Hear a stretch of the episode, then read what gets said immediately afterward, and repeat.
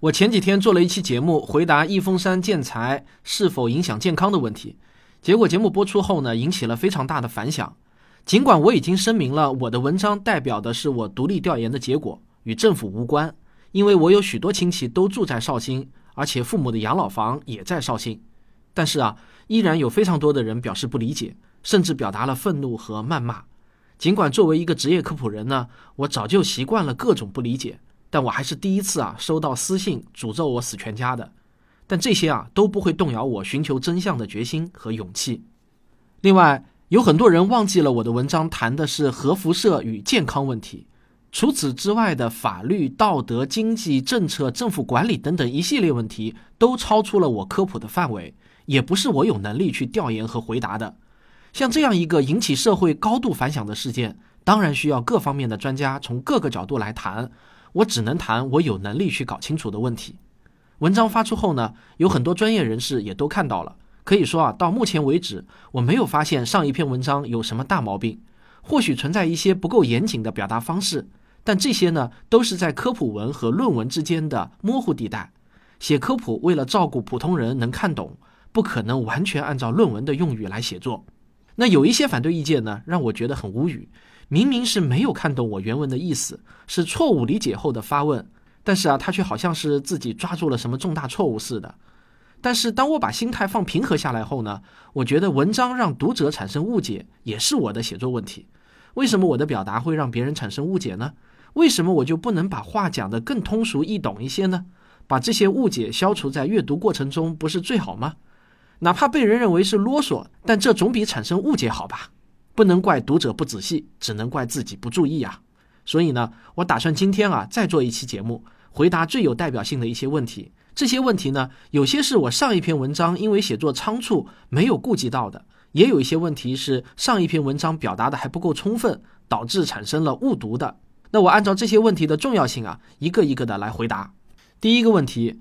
既然益丰山的石料辐射符合国家标准，不危害健康，为什么不能用于民用建筑呢？如果辐射符合国家标准，为什么要说五家混凝土公司违规销售呢？首先啊，按照北青记者在报道中写的，做出不能用于盖房子的评审结果是在二零零五年，那时候还没有建材石料的辐射标准。距离国家建筑材料放射性核素限量标准，也就是编号为 GB 六五六六的国标颁布实施啊，还有五年的时间。所以呢，那个时候根本不可能知道它是不是符合现在的国家标准。然后啊，当时因为缺乏具有管辖权的国家标准，主管部门当然是用最保守的态度、最高的安全要求去要求的。我觉得主管部门这么做是对的，因为换了我啊，也是不怕一万，只怕万一。这是正常的心态，所以主管部门就会做出不能用于盖房子的规定。涉事企业违规销售这一条是坐实的。还有一点也是专家告诉我的，国家二零一零年实施的这个标准，实际上是要比国际标准严格许多的。因为考虑建材的使用范围，不仅仅是只考虑核辐射大小对健康安全的风险问题，还要考虑到我们的综合国情。也就是啊，有没有更好、更丰富的其他食材来源？如果国内还有大量的辐射更低的食材，那么自然就会把标准定得更严格一点。反正有的是食材可以选择嘛。最后啊，我给你打一个比喻来理解，为什么说违规和有危害不能划上等号？就好像商店里卖的超时隔夜面包，能不能卖呢？按照规定是不能卖的，但是这些面包能不能吃呢？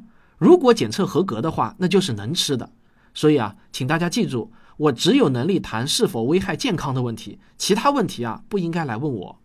第二，政府发布的公告中说，建材检测的结果是基本合格，这是不是意味着还是超标了？否则为什么要说基本呢？合格就是合格，加了基本就是心虚的表现嘛。实际上呢，这也是我很关心的问题。为此呢，我专门请教了某省疾控中心放射所的专家。他们也是有资质做建筑材料是否超标检测的单位，那么他就是以此为职业的专家。那么我就问他，到底该怎么理解“基本合格”这四个字呢？他告诉我说啊，因为没有看到完整的报告，无法给我一个确定的答案。但是从这份报告这么快就出来这一点来看啊，他的理解是，因为按照正常的检测流程，这份报告至少要十天以上才能出来。因为送检的材料呢需要做一些预处理。但是事出紧急，政府部门已经是热锅上的蚂蚁了，民众要求政府尽快给出答复。我估计啊，政府里面有些人多等一秒钟都是煎熬的。所以呢，检测单位迫不得已，只好采用了一些快速检测的非标准流程。因此呢，你们会在政府公告中也会看到“快速检测”这样的字样。那在这种情况下，加上“基本”两个字是为了谨慎。所以呢，专家估计一段时间后还会发布更详细的检测报告，不光是建筑材料的检测报告，还有室内空气质量的检测报告。想要准确呢，都需要时间。在这个问题上，我认为需要遵循客观事实。限于目前的科学技术水平啊，没有人能够在两三天之内就拿出一个百分百肯定的结果。专家还提醒我一个重要的事情：国标的一贝克叫做呢免管浓度，免管免管啊，就是免于管理的意思。也就是说呢，如果所有的放射性元素浓度加起来的总量小于等于一贝克的话，那么就不用再继续做不同的放射性元素的分类检测了。这个规定是因为啊，国家标准详细规定了每种放射性元素的限值，如果总分都已经足够低了，那么再去检测每个分项就显得毫无意义了，这就叫做免于管理。所以啊，其实这个一贝克是比国标更严格的标准，如果超过一贝克的话，那还要再分类检测各项元素的辐射到底是多少，这才能最后确定是否超标。所以，从目前快速检测的结果是总浓度一贝克的情况来看呢，已经是一个很不错的结果了。最后，我还要说的是，即便建筑材料超出了国标，也不能和危害健康划等号，因为国内标准比国际标准更严格。这依然等同于过期食品是否危害健康的问题一样，还要针对是否有害健康的问题进行专门的检测和讨论才行。那我再次提醒一下，我只谈健康问题，法律问题是另一个问题，与科普就无关了。好了，以上这两个问题呢，是我觉得最有必要认真回答的两个问题。我也认为提出以上两个问题的人是有独立思考精神的人，也是一个理性的人。同时呢，也认真阅读了我上一篇文章。那还有一些问题呢，我要快速回答一下。有些人质疑我为什么一天按八小时算，不按二十四小时算？这个呢，可能是我还不够啰嗦啊。上一篇文章中的这个算法是引用北青记者自己的算法，也就是说呢，我上一篇文章想说的是，即便是按照记者自己提出的算法，也得不出远远超标的结论。然后呢，我又跟大家解释了，记者对国际限值的理解是不对的，算法也是不对的。是否超过国际限值，不是拿着一个某宝的检测仪随便测一下就能得出的结论。国际限值是一年的总辐射量。不能简单的平均分配到每小时。我在上一篇文章中，什么时候用八小时，什么时候用二十四小时，都有前后的语境。只要你认真阅读了，我相信啊是能够准确理解我的意思的。而且我还详细解释了，国际限值不是有害无害的分界线，国际上也从来没有说过超过了限值就一定会有害。那这个节目呢，我就不说重复的话了。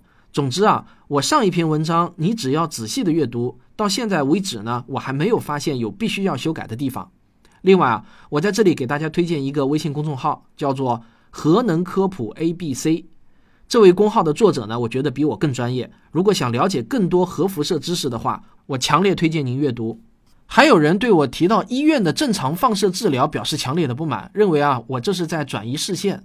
那真实的情况是这样。我上篇文章写出来后呢，有一位专家在审稿后就提出，你必须要提一下医院正常放射治疗，否则的话呢，有可能你的这篇文章啊引起另一种负面效果，就是大家一看到医院的放射剂量那么大，都不敢就医了。那你这篇科普文就是在拆东墙补西墙了。所以呢，我这才最后加上了那一段补充说明。本来呢是好意，没想到反而让很多人误解，说我在转移视线，避重就轻了。最后呢，还有一个问题。有些人说我不顾家人的健康，滥用父母对自己的信任。那我想告诉这位老兄啊，在一峰山这个问题上，我父亲其实比我还专业。他一九七五年毕业于成都地质学院，今天呢叫成都理工大学的放射性物探专业。当时全中国只有六十名学这个专业的人。他毕业后呢，在核工业部华东地勘局下属的某找矿大队从事放射性物探工作，直到退休，与放射性矿石打交道了一辈子。他当然也可以算得上是这方面的专家。我的这些文章在发出前啊，是经过了他的审阅和肯定的。他本来呢还给我写了点东西，但是我没有采用，因为我觉得太专业了，动不动呢就是什么阿尔法、贝塔、伽马的。我说啊，我这样念出来的话，大多数人都听不懂啊。他还有一点不太服气呢。好了，那这个话题呢，我们就暂告一个段落。说实话啊，我这两天的工作计划呢，有点被打乱了，积压了不少必须要写的东西。希望大家放过我吧，别再追问了啊！我有能力说的都说完了，冤有头债有主，你该找谁找谁去，我支持你们。最后一句话还是要说的，限于本人的专业能力呢，如果各位发现今天这期节目有任何的疏漏或者错误之处啊，也欢迎批评指正。